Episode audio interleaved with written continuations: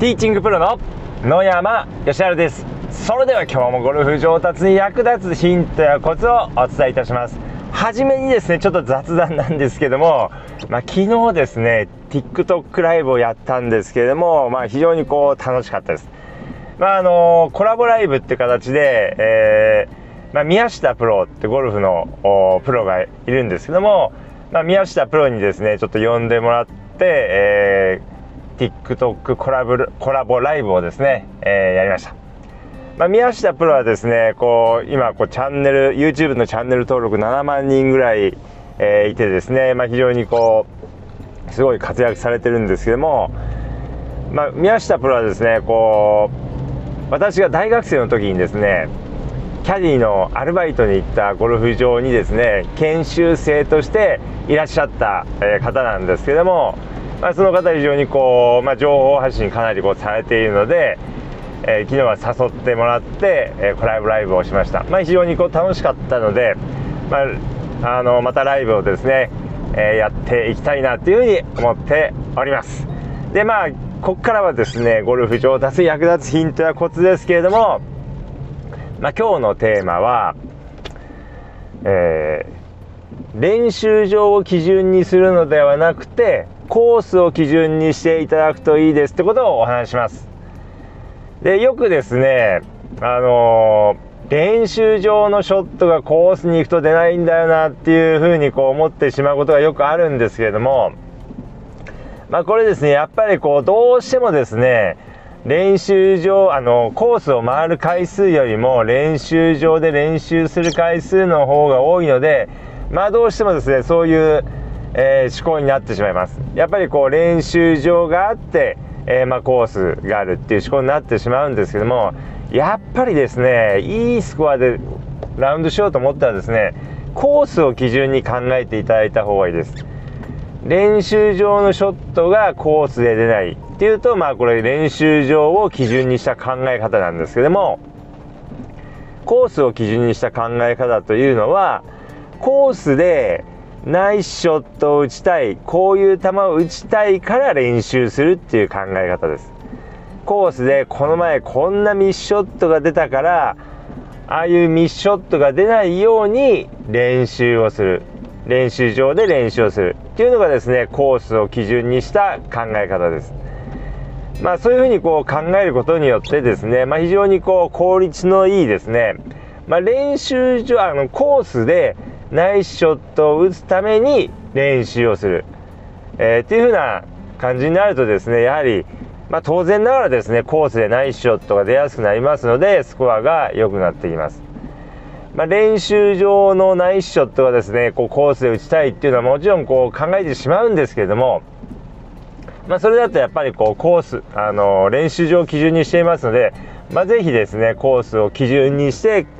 考えて練習していただければと思います。でまあ、あのゴルフをやる目的というのはこう人によっていろいろあってですね、えー、まあいいんですけれども、まあ、ほとんどの方はコースでナイスショットが打ちたい。コースでいいスコアを出したいがために練習されてるって方が非常にこう多いと思います、まあ、単純に練習場でいい球が出て出てればそれでいい、まあ、コース行って、えー、まあとりあえず普通にこう回れればいい。っていう感じの方も、まあ、中にはいらっしゃるかもしれませんけれども、まあ、ほとんどの方はやっぱりこうコースで気持ちよく回りたい、えー、いい球打っていいスコアで回りたい。そのために、えー、練習されてるって方が多いと思いますので、まあ、ぜひですねもう基準をコースにしていただければと思います。で、まあ、やっぱりその練習場のショットをどうやったらコースで出せるようにするのか。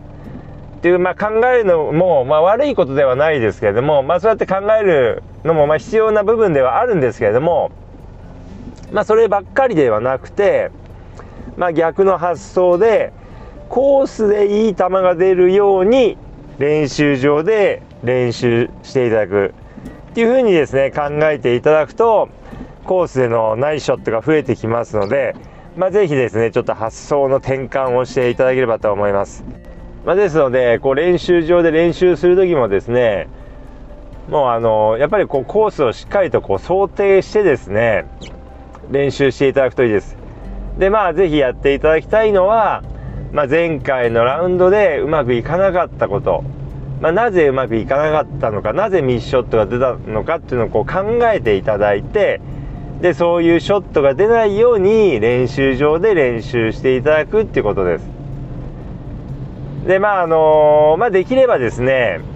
コースをプレーしている姿をですねスマホで撮影してなんでミスショットが出てしまうのかなんで狙ったショットが出ないのかっていうのをですね、えー、考えていただくといいです。で結構練習場で自分のスイングをですねスマホで撮影してこう研究するって方は、まあ、結構いらっしゃると思うんですけどもなかなかですねコースのスイングをですねあのー、スマホで撮影して、まあ、研究するって方は少ないと思いますので、まあ、ぜひですねこうコースのスイングをですねしっかりと撮ってですねあのスマホで撮って、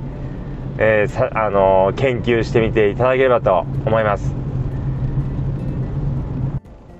やっぱりあの実際のコースでナイスショットが出なければですね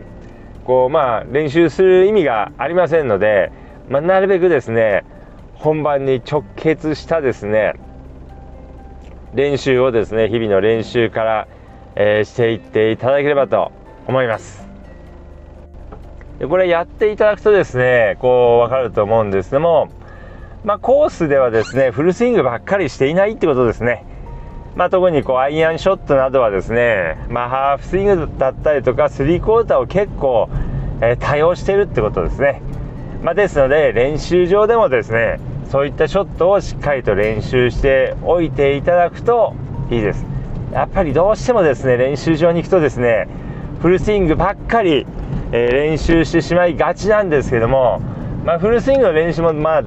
あのー、した方がいいのはいいんですけどもフルスイングの練習だけでなくてですねまあハーフスイングだったりとかスリークォーターをですねまあ練習していただくといいですで練習する時にまあ、あのしっかりとこうコースをですねイメージしていただいて、まあ、あの実践的な練習をしていただくといいです。まあ、もちろんこう練習場でこう、まあ、スイングを単純に作る練習ってもちろん大事なんですけどそれもやらなきゃいけないんですけどもそればっかりではなくてえしっかりとこうコースを想像してですね例えば前回のラウンドでうまくいかなかったところを想をしてこう練習するとか、まあ、逆にですね前回のラウンドでうまくいった時のショットを思い出してじゃああのショットの感覚をもう一回ちょっとこう、えー、思い出してやってみようっていう風な感じでやるとですねいい時のこうスイングがですね